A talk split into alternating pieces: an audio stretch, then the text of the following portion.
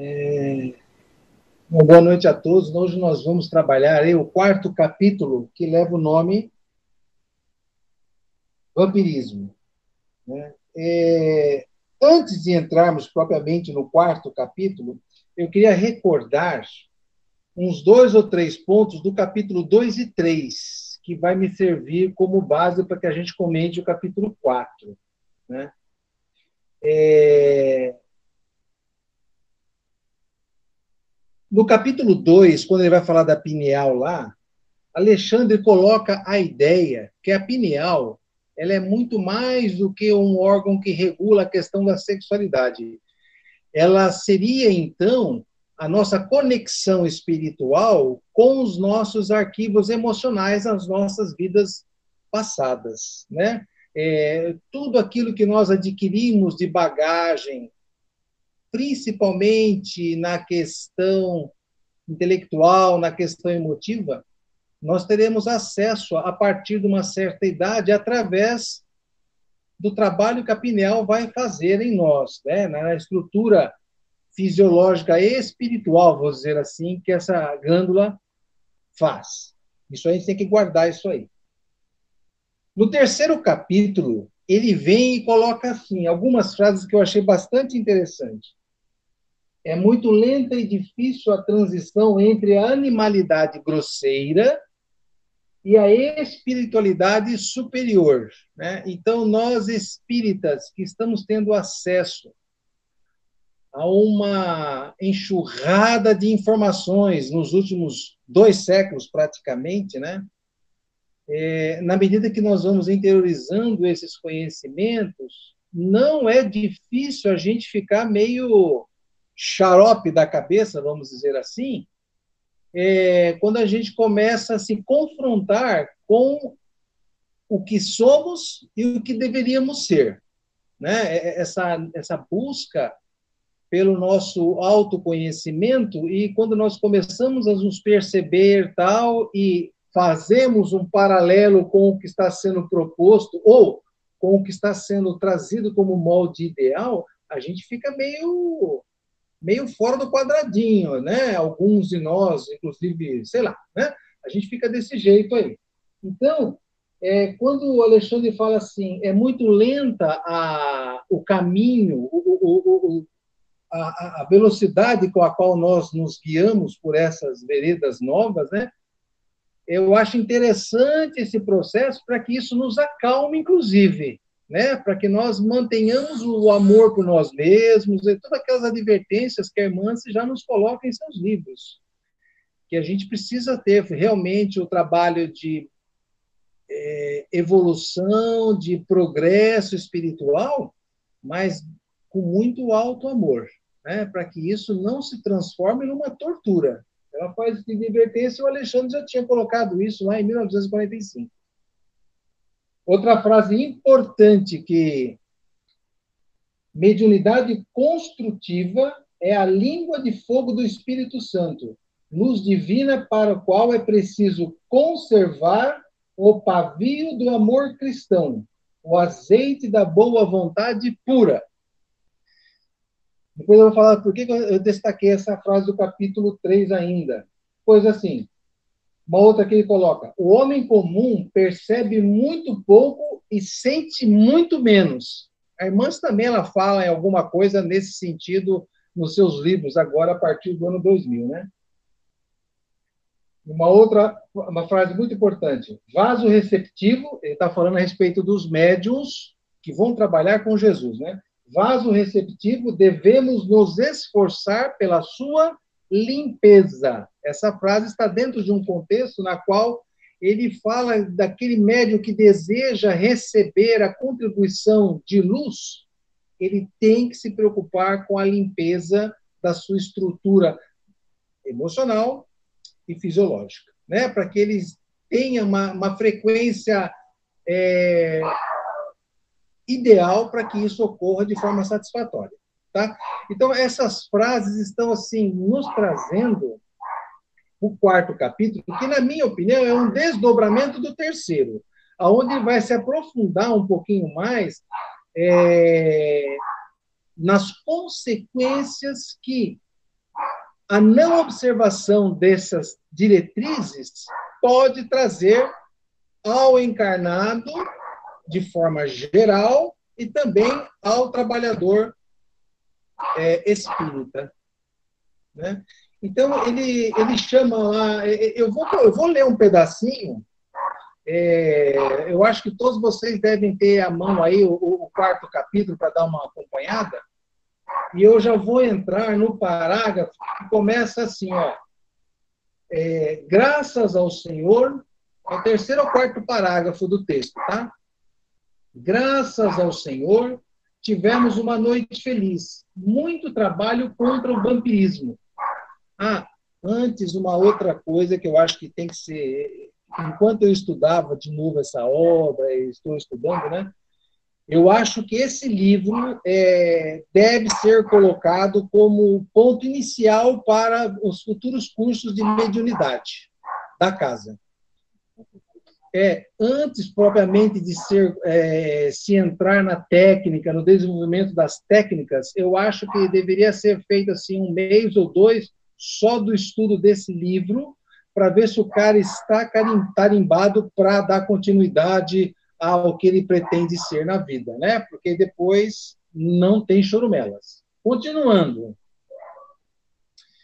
Ah, era o vampirismo a tese que me preocupava. Agora é André Luiz falando. Vírus mais estranhos bacilos de natureza psíquica, completamente desconhecidos na microbiologia mais avançada não guardavam forma esférica das focáceas, nem o tipo de bastonete das bactérias, das bacteriáceas diversas. Entretanto, formavam também colônias densas e terríveis. Reconheceram-lhes o ataque aos elementos vitais do corpo físico, atuando com maior potencial destrutivo sobre as células mais delicadas. Então, é, André Luiz, como médico, percebendo uma movimentação muito estranha a nível espiritual, quer dizer, a nível perispirítico, ele observou essas formas se movimentando como se realmente elas tivessem vida, né? E o Alexandre vai nos falar a respeito do que seria essas essas formas. Francisco. Diga. Se me permite, é, ah, essa, essa, essa essa questão do, das, das formas, né? É, quando eu estava estudando com lendo esse capítulo, estava lendo com, do lado com o Ivens, né? E o Ivens estava me explicando que na formação dessa parede bacteriana, né? Que ele fala assim dessas formas esféricas e essa de bastonetes que tem a forma de vírgula, né? Que são realmente bacilos que têm essas formas aqui na matéria. É, então, é, o que André Luiz está dizendo é que lá no outro lado também se forma essa essa parede bacteriana, né, que a gente tem aqui no nosso corpo físico, também se forma no corpo espiritual. A gente que acha que é bichinho solto, que é, é, um, é um, sei lá, às vezes a gente vê na, na, na, na nas câmaras de tratamento, nas câmaras mediúnicas, é, a gente vê um bichinho ou algo desse tipo. Mas muitas vezes a gente não consegue ter essa visão que o André Luiz está vendo, que é realmente uma formação de como se fosse uma doença bacteriana no perispírito. Né? Então, isso. isso aqui é importante, porque logo à frente você vai falar, é uma discussão que, o, uma pergunta que o, o André Luiz faz para o Alexandre, e que eu também estava com dúvida. E, realmente, eu li, é, é a quarta vez que eu estou lendo esse livro, eu falei, meu, eu não tinha, eu não saberia responder. Se me perguntasse, eu já li, tinha lido, eu não saberia responder. Na tarde de hoje, lendo isso aqui. Então, assim, é, é só para pontuar né, que essa, essas formações elas são muito similares, análogas ao que a gente tem aqui na Terra. Né? E só para complementar, o, o, o, Missionários da Luz ele é o, o, o livro de, de férias do Educação Mediúnica do primeiro ano na cena, tá? Então a gente está tentando, a gente não levou para o início do ano, mas a gente está na metade. É, eu acho que tem que sair do meio e ir para o começo, porque lá você já pega o cara no brejo. Você tem que botar ele antes que ele está na prainha, antes de entrar no brejo. Aí ele vai saber o que vai ter. Mas é exatamente isso.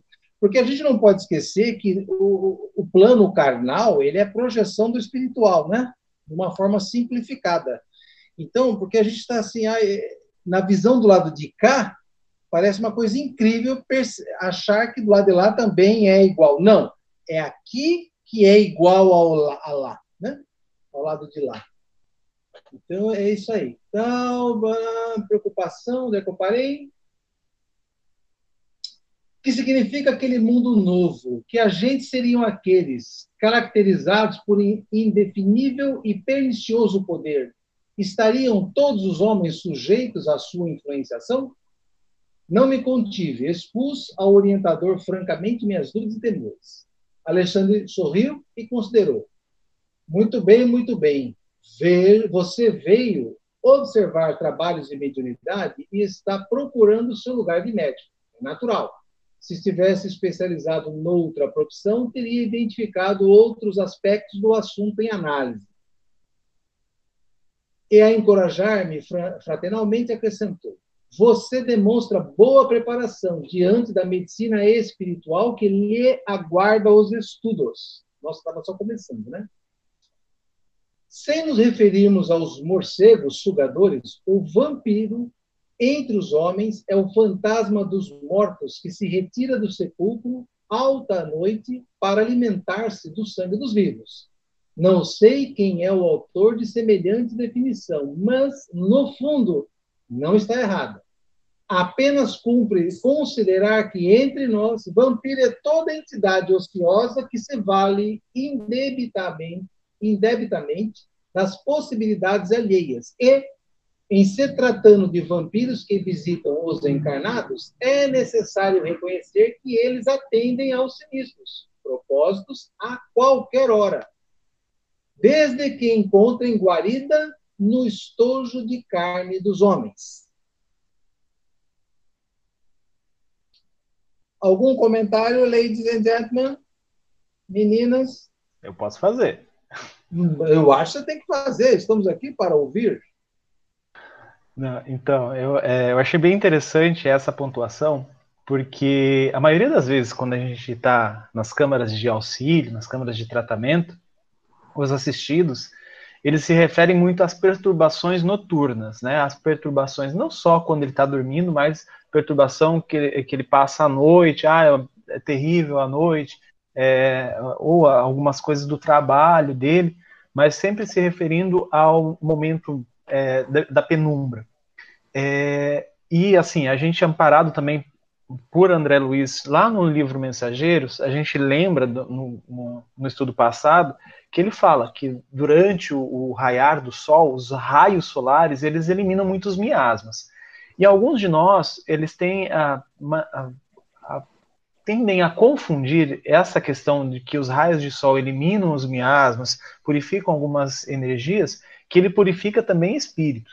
Né? Isso quer dizer, ah, não tem obsessor durante o dia. Né? É, não tem obsessor quando a luz está acesa. Né? Isso é uma, uma coisa para mim, porque até hoje, né, todo mundo sabe, eu tenho medo de dormir é, no escuro sozinho. Né? Então, não sabia é... disso, não sabia, não sabia. Francisco, não é possível você sabia. Eu estou há 13 anos na casa espírita, todo mundo sabe. E realmente eu tenho medo de dormir é, sozinho num quarto com, com a luz apagada. Para mim, só, espírito só aparece com a luz apagada. Então, essa concepção, ela está errada, né? Então, assim, o que ele está querendo dizer, assim, é que o espírito vai, o espírito obsessor, o espírito que está ligado a você, que queira eh, uma, uma energia negativa, ou que ele está dizendo aqui dos vampiros, né, o vampirismo, vai acontecer ao momento, a todo momento, não importa se está meio-dia, no céu aberto, ensolarado, ou se é meia-noite. Né? Basta que essa, essa, é, esse estojo de carne né, que ele coloca aqui é, esteja preparado, esteja receptivo, né, que consiga entrar em sintonia. Então, isso eu achei uma coisa muito interessante, porque é um esclarecimento né, é, para algumas dúvidas infantis, que muitas vezes os assistidos ainda não, não tiveram a graça de receber né, essa instrução. É, mas ele vai explicar como é que você pode fazer para voltar a dormir de luz apagada, tá? Ele vai dar umas dicas aqui no texto. Se você seguir corretamente os passos, você vai perder esse medo aí, porque não vai ter mais nada para te atormentar. Vamos continuar que ele vai falar lá na frente, ó. A Irene quer falar alguma coisa? Irene? É só um recadinho para o Juliano, que a terapia floral cura esse medo do escuro, tá? Olha lá, viu só? Ah, Irene é tão mais profundo que isso. ah, excelente, excelente.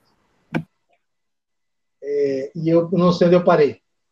Você não ignora que no círculo das enfermidades terrestres, cada espécie de micróbio tem o seu ambiente preferido.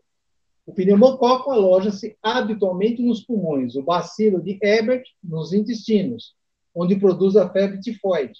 O bacilo de Klebs-Luffler é, situa-se, gostaram do Luffler? Situa-se nas mucosas, onde provoca a difteria. Na, em condições especiais do organismo, proliferam os bacilos de Hansen ou de Cook. Acredita você que semelhantes formações microscópicas se circunscrevem à carne transitória? Não sabe que o macrocosmo está repleto de surpresas em suas formas variadas? No campo infinitesimal, as, as revelações obedecem à mesma ordem surpreendente. André, meu amigo, as doenças psíquicas são muito mais deploráveis. A patogênese da alma está dividida em quadros dolorosos. Aqui ele começa a dar uma dica é, que eu acho o seguinte, a doutrina espírita ela vem para nos, para nos trazer uma grande ferramenta, que é o autoconhecimento, né?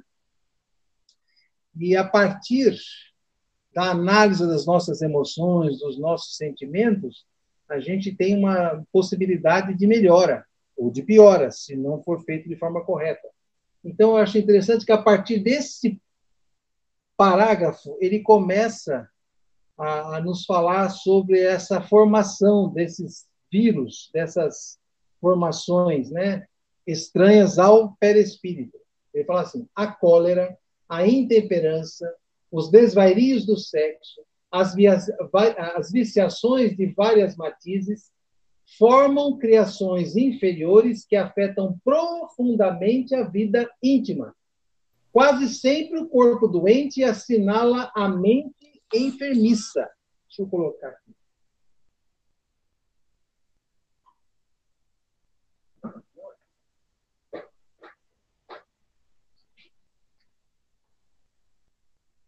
Ah, a mente enfermiça. Quer dizer, Emmanuel já tinha nos falado também em textos mais recentes dos nossos estudos, né, que 98% das doenças são de fundo espiritual. Né? E aqui está, eu acho que o Alexandre vai nos trazer aí um panorama de como elas é, se instalam em nós, tá? A organização fisiológica, segundo conhecemos, no campo das cogitações terrestres, não vai além do vaso de barro, dentro do molde pré-existente do corpo perispiritual. Atingido o molde em sua estrutura pelos golpes das vibrações inferiores, o vaso refletirá imediatamente. Então, gente, é, ficou zangado por determinado assunto por um período um pouquinho fora do normal, se precavenha com um bom convênio médico, porque a doença virá fatalmente. É favas contadas. Ficou muito triste, muito amargurado por um processo qualquer, por um período um pouquinho a mais que o normal, fique tranquila que a doença vai se instalar e a gente vai precisar de ajuda, né? É feito é, tira e queda. É isso que o, que o Alexandre está explicando para o André Luiz nessa, nessas palavras aí. Cólera. Francisco. Irritação. Francisco. Oi. Diga. Pode falar, Ju. Oi. É, não, é que eu queria falar exatamente isso que o Francisco estava falando, né? Eu queria colocar ali que certamente vem a doença, e isso me remeteu a tudo que eu vivi há um tempo atrás agora. É, eu, assim, desencadeou, eu sempre tive alguns problemas é, relacionados à questão ali reprodutiva, né? Isso desde muito menina. Porém, quando eu foi bem na época quando meu marido foi para a Europa e eu fiquei sozinha com as crianças aqui, eu entrei num processo de tristeza muito grande e desencadeou todo aquele processo de doença e onde que depois é, desencadeou tudo o que aconteceu comigo, com tratamentos e depois a cirurgia e tudo mais. Só queria dividir com vocês que realmente que essa ah, o processo assim quando a gente nos é, abre essa brecha, né? É, realmente o que tem que vai acaba vindo, né? Aquilo daqui a pouco o teu calcanhar de Aquiles é aonde for, ele vai dar, a gente vai ligar aquilo ali negativamente falando, porém a gente faz isso, né? Era só isso. E Francisco, se me permite um comentário, eu estava é, assistindo umas palestras do Dr. Décio Iandoli Júnior, né, que ele é presidente da AMI Brasil e o vice-presidente da AMI, é, Associação Médica Espírita, né, é, internacional.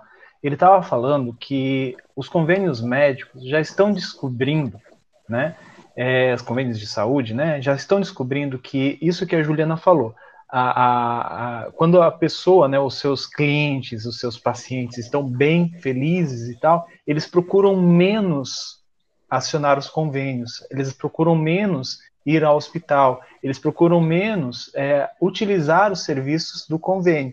Isso, obviamente, eles vêm com uma visão capitalista, isso é melhor para eles, porque eles vão ter menos gastos.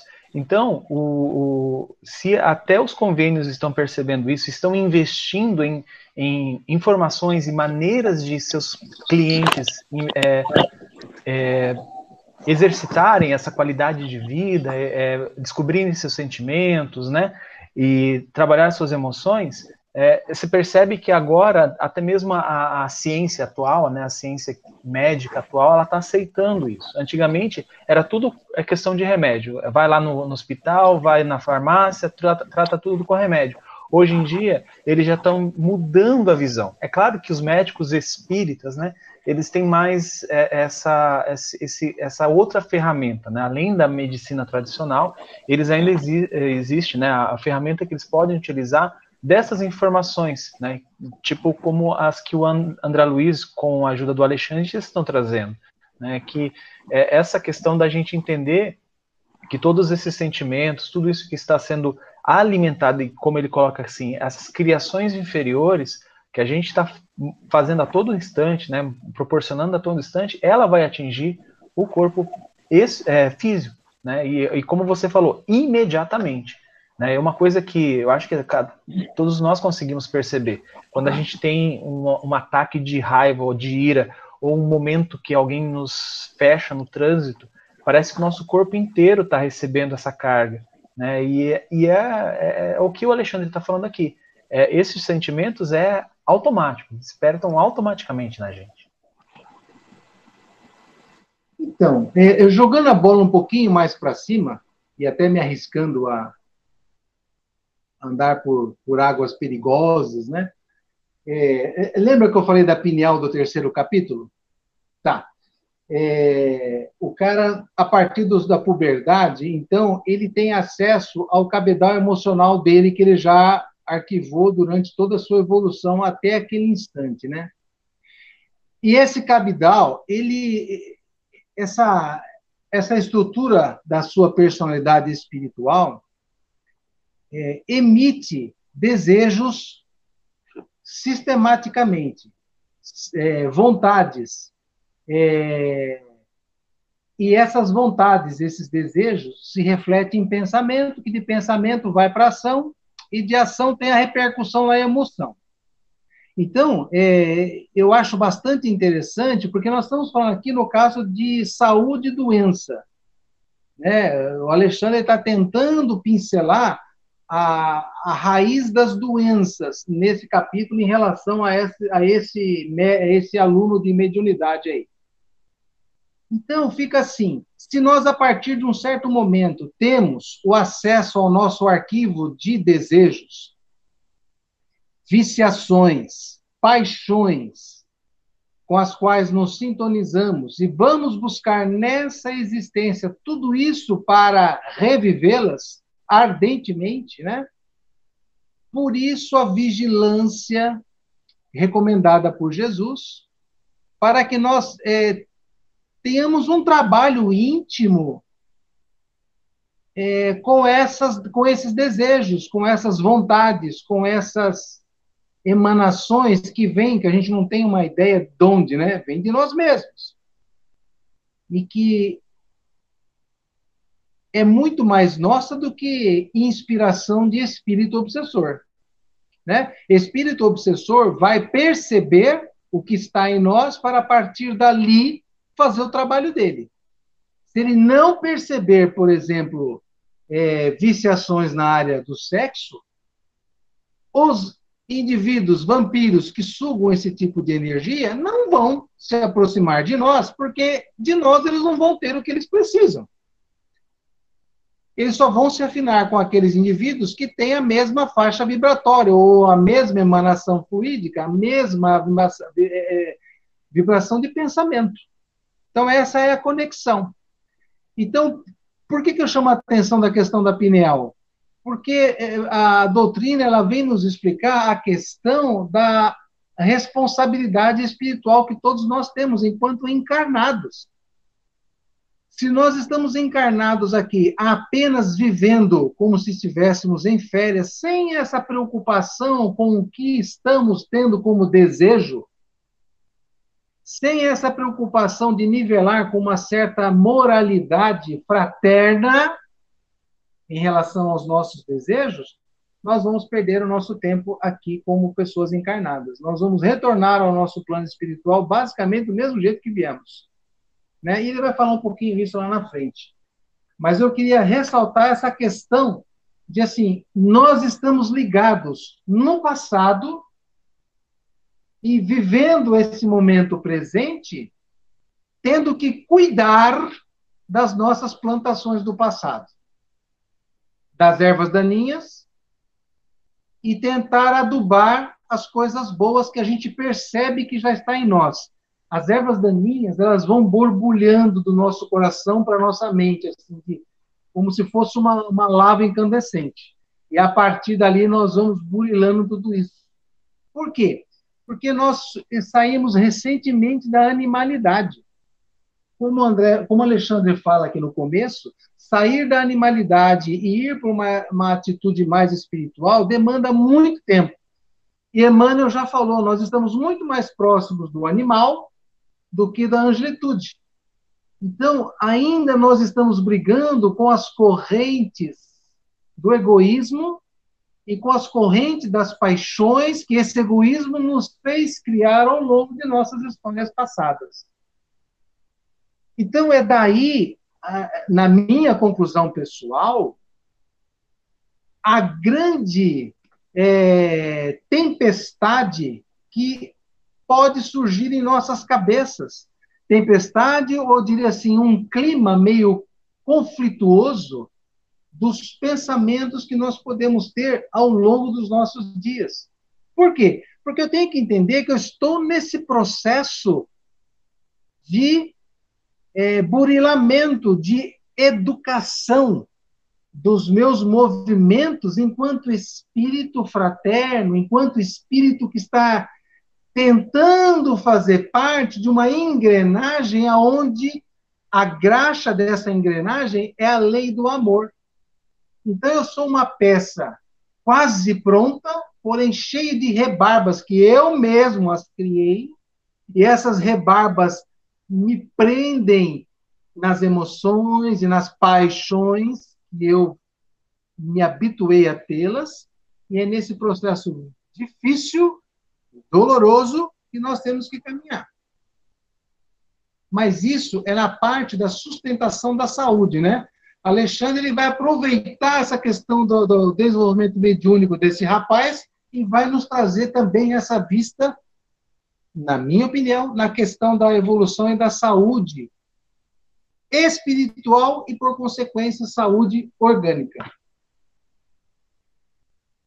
Continuando é, compreendi onde o instrutor deveria, é, desejava chegar. Entretanto, as suas considerações relativas às novas expressões microbianas davam espejo a certas indagações. Como encarar o problema das formações iniciais? Enquadra-se a afecção psíquica no mesmo quadro sintomatológico que conhecera até então, para as enfermidades orgânicas em geral, haveria contágio de moléstias da alma? E seria razoável que assim fosse na esfera onde os fenômenos patológicos da carne não mais deveriam existir? Afirma Virchow que o corpo humano é um país celular, onde cada célula é um cidadão, constituindo a doença um atrito dos cidadãos, provocada pela invasão de elementos externos. De fato, a criatura humana, desde o berço, deve lutar contra diversas flagelações climáticas, entre venenos e bactérias de variadas origens. Como explicar agora o quadro novo que me defrontava os escassos conhecimentos? Não só optei de curiosidade.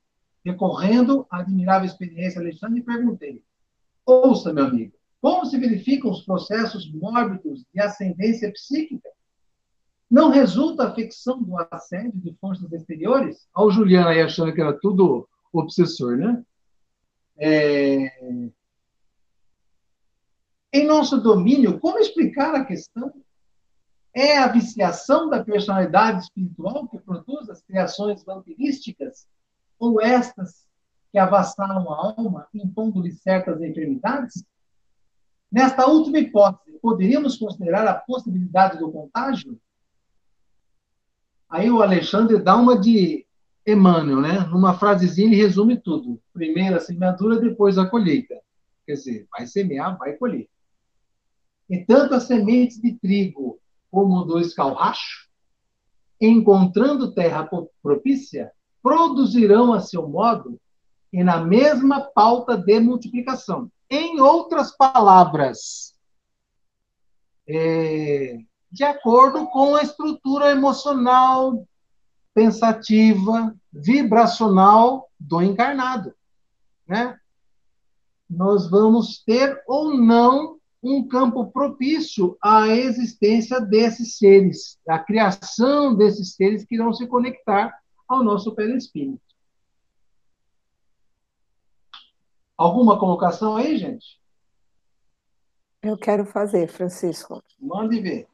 É, essas criações mentais também que se acoplam no, no perispírito, elas são não só de, de situações vividas né, nessa encarnação, pelo que nós temos observado, é, elas também são, são é, oriundas de, de é, vivências de outras encarnações onde o encarnado ele não consegue é, aceitar a condição que ele ainda tem, né, alguns sentimentos, algumas emoções que ele ainda tem, então ele fica é, vivenciando, revivenciando a, as últimas experiências o tempo todo, provocando no, é, algumas marcas e algum, algumas é, chagas, vamos dizer assim, alguns problemas sérios no perispírito, e que podem resultar numa doença no corpo físico, no futuro. Né? Então, a gente já passou por situações de, da espiritualidade nos é, está mantendo assistido em tratamento, trabalhando para o espírito dele, para que ele não tenha um problema no corpo físico, é, justamente porque ele não aceita algumas de suas, é, de suas é, inquietações que todos nós trazemos, né? Ele não aceita, então ele vive em estado de culpa, de autocobrança demais. Né? Então, quando você falou, né, do amor, né, que a gente precisa, acho que assim, o primeiro passo para nós é, na nossa encarnação é aceitarmos as nossas limitações. Né? Isso é um alto amor. Aí, com alto amor, após a aceitação, sem o sentimento de culpa, de remorso e principalmente de cobrança excessiva, aí a gente consegue começar a trabalhar alguma coisa. Então, é, de uma experiência que a gente, que eu já passei é, trabalhando, eu acho que a gente precisa observar também, né, o tanto de culpa que a gente não fica às vezes trazendo no nosso coração, que isso também pode refletir uma doença. E se me permite um complemento, é, essa pergunta que o, que o André Luiz fez para o Alexandre foi a, a, essa pergunta que eu não saberia responder. Se me fizesse pergunta hoje de manhã cedo, olha, Juliano, é, existe contágio na, na, no, no, no, plano espiritual, de perispírito para perispírito? Eu acho que eu ia responder não. Não existe contágio. Né? Espírito é espírito, a contágio é só aqui na Terra. Mas o que a gente vê aqui é que o Alexandre fala o contrário. Ele fala que existe contágio. Né? E é essa a pergunta do André Luiz, né? E que ele começa a explicar. É claro que o Alexandre começa a explicar o porquê que existe esse contágio. Né? Por que, lá no plano espiritual também pode ser é, contagioso esses bacilos, essas bactérias. Né? Porque ele fala assim: olha, é, é, quando ele fala, e tanto a semente do trigo como é, do escalancho, é, o, o, escalancho ele é aquela erva daninha, é, é aquele, é aquela erva venenosa. Né? Então, você vai, vai ter o solo, vai produzir os dois. Né? Então, a, a, o teu caminho, o que você vai semear e o que você vai colher, vai depender da tua escolha. Né? Então, é, quando o, o, André Luiz faz essa pergunta para Alexandre, olha, é isso que eu estou vendo aqui, né? É, essas formas, elas são contagiosas? E ele responde, né? Nesse parágrafo mesmo, ele vai responder que sim. Né? Então, é claro que é, é, ele faz uma base, né, dizendo que isso tem que estar preparado, né? O, o perispírito tem que estar propício a isso, mas ele pode se infectar. Como a, Rita disse, né? É, essa questão da criação dele, que pode vir de, de outras existências, de outras personalidades que ele é, foi, né, que ele exerceu, mas isso também pode vir da atual, né, se contaminando desses fluidos a qual ele vai estar em contato.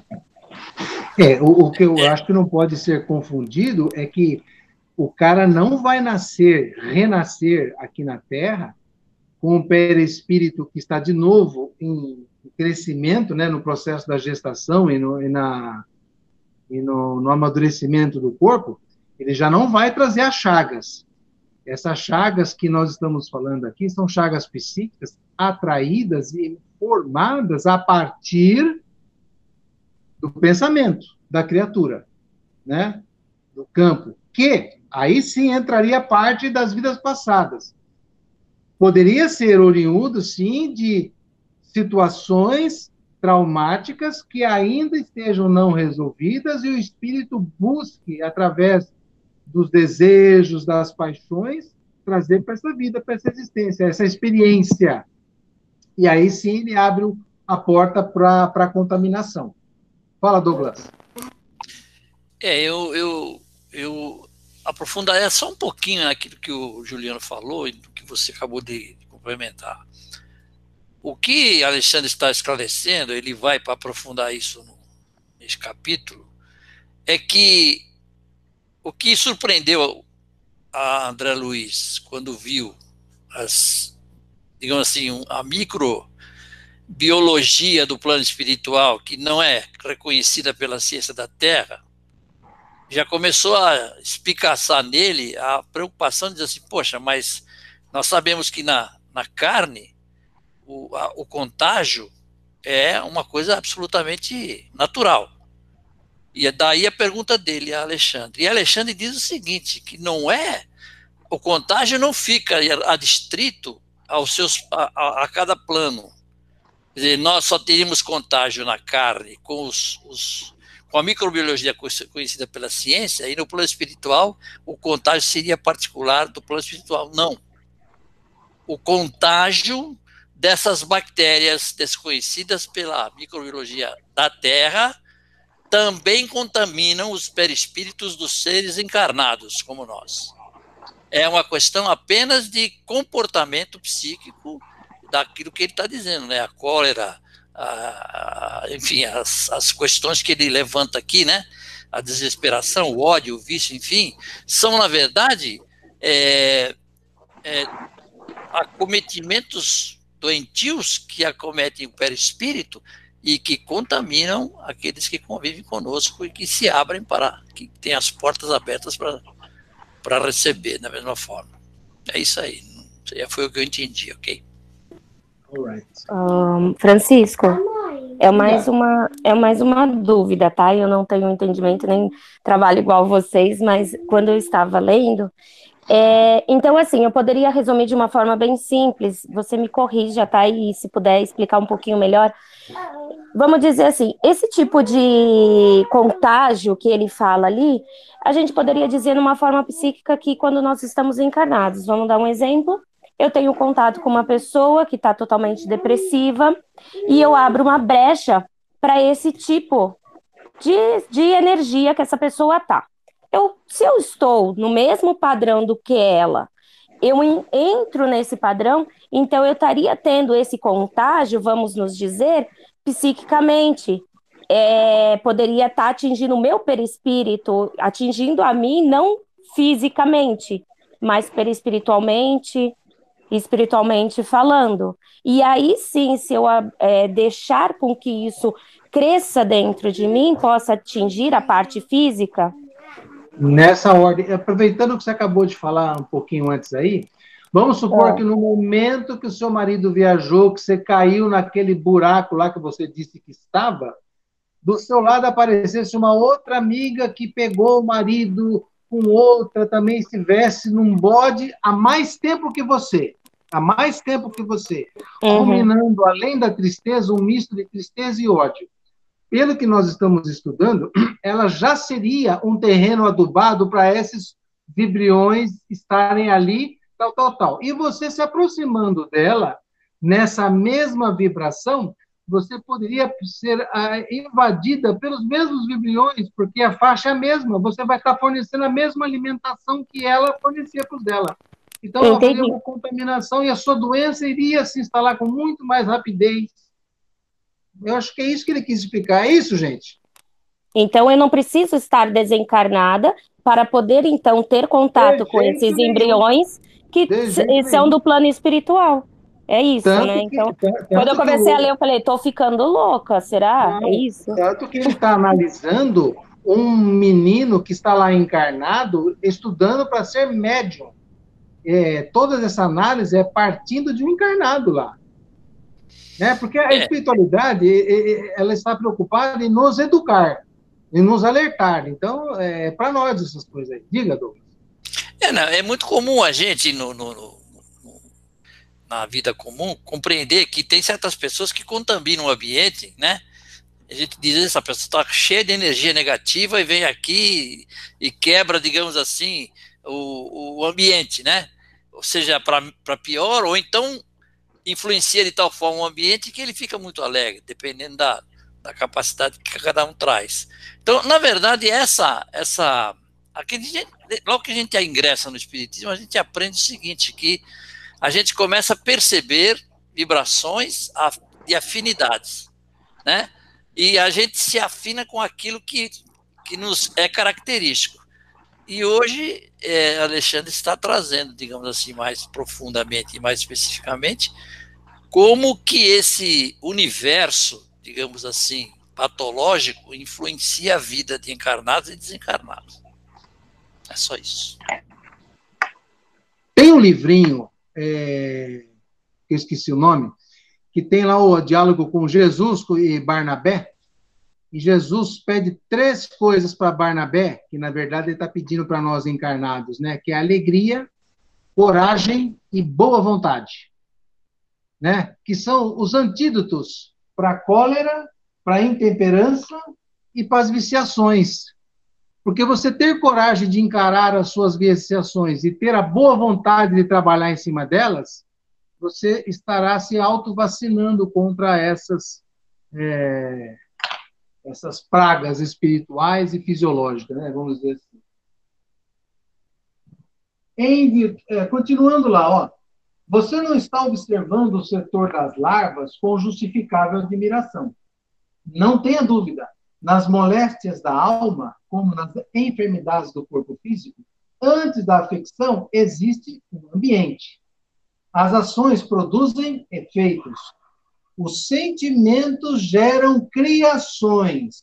Os pensamentos dão origem a formas e consequências de infinitas expressões. Olha a dica que ele dá.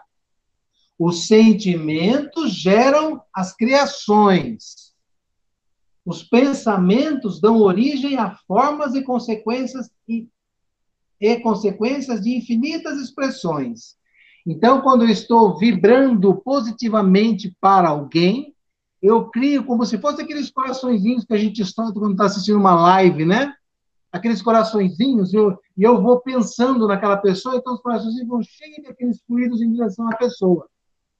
Se eu estou com aquele sentimento de raiva, eu, eu, eu, crio, não é o coraçãozinho, eu, não vou falar o que eu crio, porque eu estou aqui numa live espiritual, vários deles, e mando em direção à pessoa, né, essas expressões enfermiças que ficam também flutuando em, em minha volta, e se conectando a, aos meus centros de força, que me alimentam, que me revigoram, esse tipo de coisa.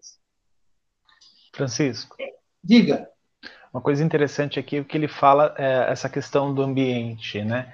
É, como a Juliana colocou, é, e vocês responderam muito bem, é, tudo aquilo que a gente está criando, está emanando no nosso ambiente. E eu acho que, mais uma vez, é claro que o Alexandre vai falar nos próximos capítulos a importância do evangelho no lar para limpar esses ambientes, para manter o ambiente, pelo menos do nosso lar, mais livre disso. Porque é, eu não sei vocês, mas ah, no dia a dia a gente acaba produzindo o sentimento de alguma coisa que a gente viu numa rede social, a minha mãe ou minha avó me ligando com algum problema. Então a gente acaba produzindo alguma coisa, né, que sai, como é, é, é automático, né? Você sente já no seu corpo físico.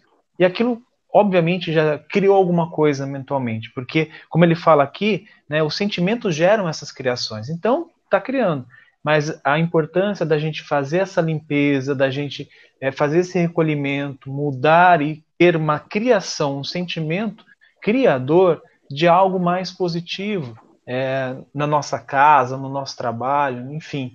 Então, o que ele está querendo, o que eu estou vendo aqui, ele falou: olha, vocês estão preparando o terreno né, para a semeadura que vocês mesmos vão fazer. Então, prepare o terreno para receber, sei lá, o trigo, para receber o milho, coisas produtivas em sua vida e não para receber essa erva daninha venenosa, né? Perfeito. É... Onde é que eu parei? Tá, tá. E, em virtude de cada espírito representar um universo por si, cada um de nós é responsável pela emissão das forças que lançamos em circulação nas correntes da vida.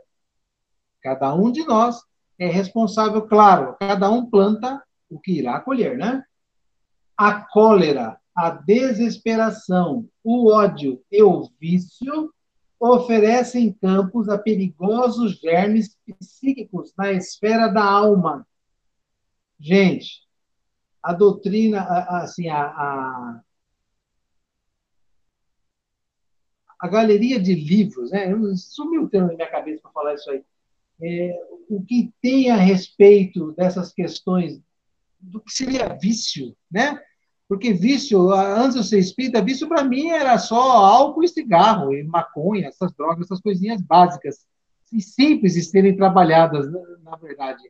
Essa questão dos vícios é um negócio seríssimo, seríssimo. Então, e tem muita informação em livros para a gente estudar sobre isso aí, viu? É, então, continuando. E qual acontece no terreno das da, é, no terreno das enfermidades do corpo, o contágio aqui é fato consumado, desde que a imprevidência ou a necessidade de luta estabeleça ambiente propício entre companheiros do mesmo nível. Eu achei interessante essa observação, porque não é apenas a não vigilância do indivíduo. Às vezes o cara vai ter que enfrentar o trem mesmo. Vai ter que enfrentar essa doença. necessidade de luta. Esse, essa expressãozinha, necessidade de luta no texto, a gente precisa chamar o Alexandre e perguntar o que, que ele quis dizer com um pouco mais de profundidade sobre essa, essa questão. Que eu desconfio que seja, inclusive, aquelas necessidades de algumas doenças programadas mesmo e que não vai se ter desvio. Precisamos delas, né? Bom, Naturalmente, no campo da matéria mais grosseira, essa lei funciona com violência, enquanto entre nós se desenvolve com as modificações naturais. Aliás, não pode ser de outro modo, mesmo porque você não ignora que muita gente cultiva a vocação para o abismo. Cada viciação particular da personalidade produz as formas sombrias que lhes são consequências. E estas, como as plantas inferiores que se alastram no solo por relaxamento do responsável, são extensivas às regiões próximas, onde não prevalece o espírito de vigilância e defesa. Gente, Alexandre está dizendo o seguinte: cada louco com a sua loucura, né? Cada cidadão com a sua situação íntima. Né? Tem gente que coleciona tampinha de fone de ouvido de plástico, essa tampinha aqui, ó, tem gente que guarda, gosta de cores diferentes, tal, e cada um tem a sua atração, seu desejo, suas vontades, suas paixões, e cada uma dessas coisas nos traz as consequências e as devidas é, infestações particulares. Não é isso? É, Francisco, é uma coisa interessante que eu achei, o termo que o Alexandre usou aqui, ó, cada viciação particular da personalidade produz as formas sombrias que, que lhe são consequentes. É, se a gente, é, é, claro que talvez eu use termos é, inadequados aqui, mas, por exemplo, cada existência nossa, nós temos uma personalidade um pouco diferente da atual. Né? Então, é, você pega é, o, o, a encarnação que eu, Juliano, fui há, há, alguns anos, né, alguns séculos atrás, é diferente da encarnação é, minha atual. Né? Talvez eu tenha progredido um pouco, espero que sim, mas é, lá no passado, essas personalidades, essas encarnações anteriores, elas têm seus lados sombrios. E esses lados sombrios, parece, pelo que eu estou entendendo aqui no texto, é que elas vão se manifestar. Né? Podem, né, no caso, elas podem se manifestar durante a nossa existência corpórea, por exemplo, nessa encarnação.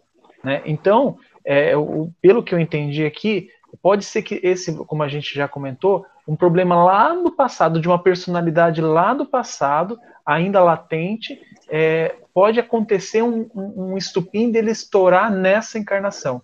E muitas vezes eu nem entendo por que, que eu estou sentindo aquilo, por que, que eu tenho aquilo, por que, que aquilo está é, trazendo consequências bem nocivas para a minha vida atual. Né? Isso pode acontecer? Não, é, é o que eu estou te falando da questão da epífise. É essa porta que está aberta. A gente não tem o fato em si, mas nós temos as sensações que esse fato causou em nós. É, é, é aí que eu tô querendo, é, que, que eu chamo a atenção para mim mesmo, porque eu estou bem passando por isso atualmente, né? A gente tem sensações, é, como é que eu vou te dizer assim?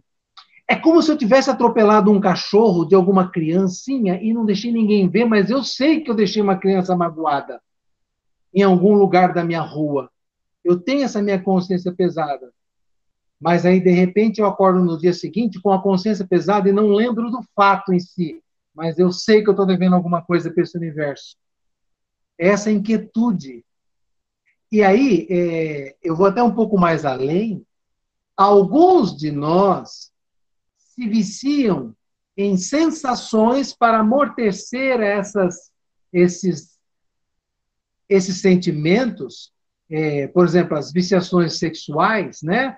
É, às vezes a pessoa se vicia no uso da energia sexual para dar uma tampada nessa sensação. Em vez de ele estudar a fundo o que, por que, que leva ele a desejar ter essa sensação do, do, do, do sexo, né? Por que, que isso o complementa tanto?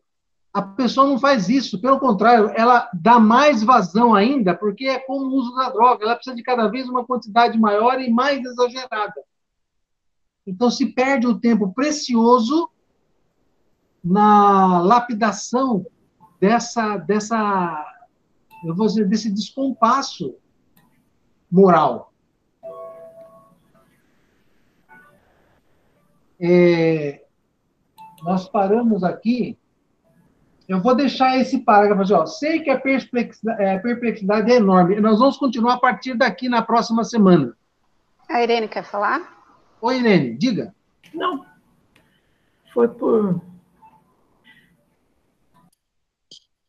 É, eu queria só complementar e acho que responder a questão do Ju.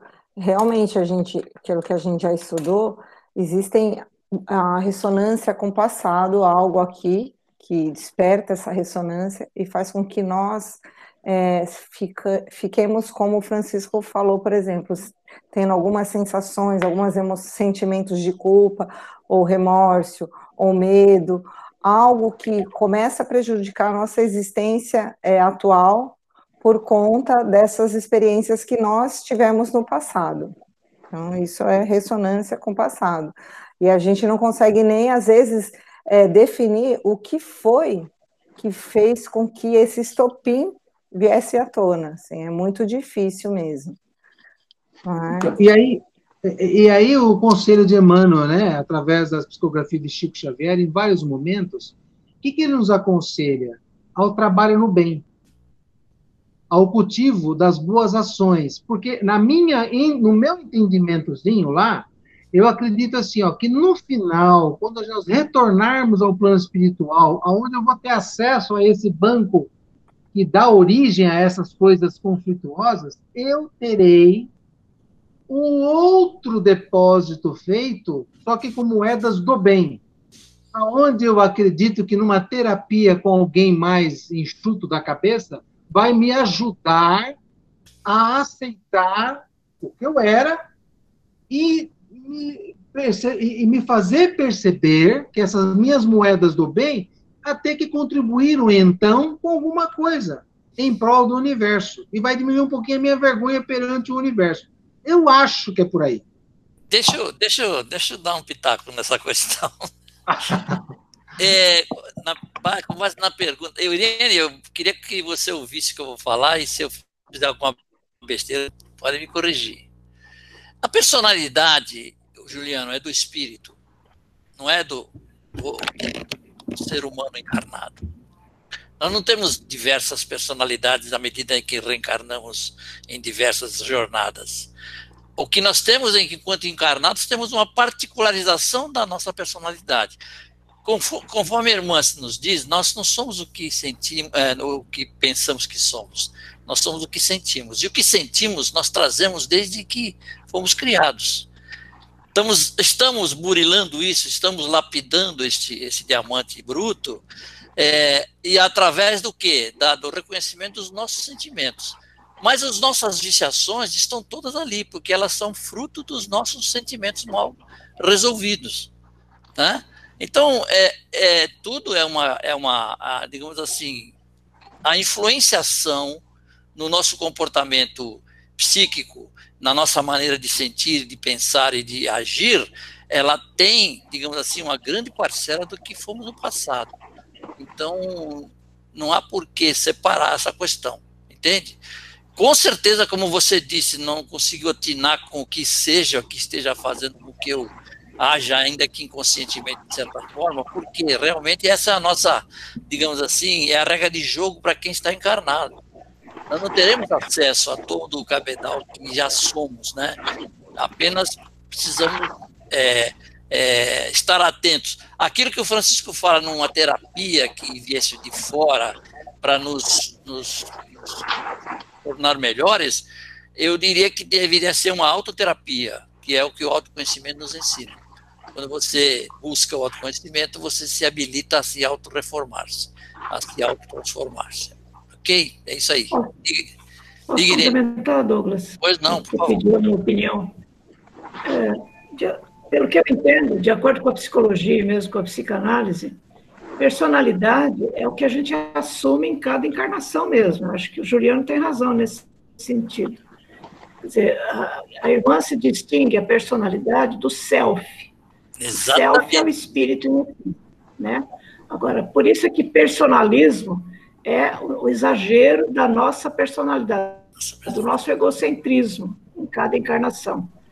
Mas quando nós voltamos para o plano espiritual, a gente continua a, usando a personalidade da última encarnação. Não quer dizer que desencarnando a gente não tem mais personalidade. A gente sempre usa a personalidade da última encarnação, mas nós vamos acumulando personalidades, sim. A cada encarnação a gente assume uma personalidade.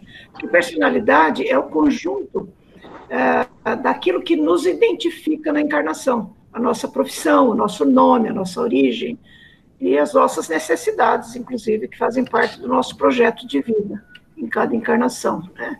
Mas eu acho que a distinção entre personalidade é o self.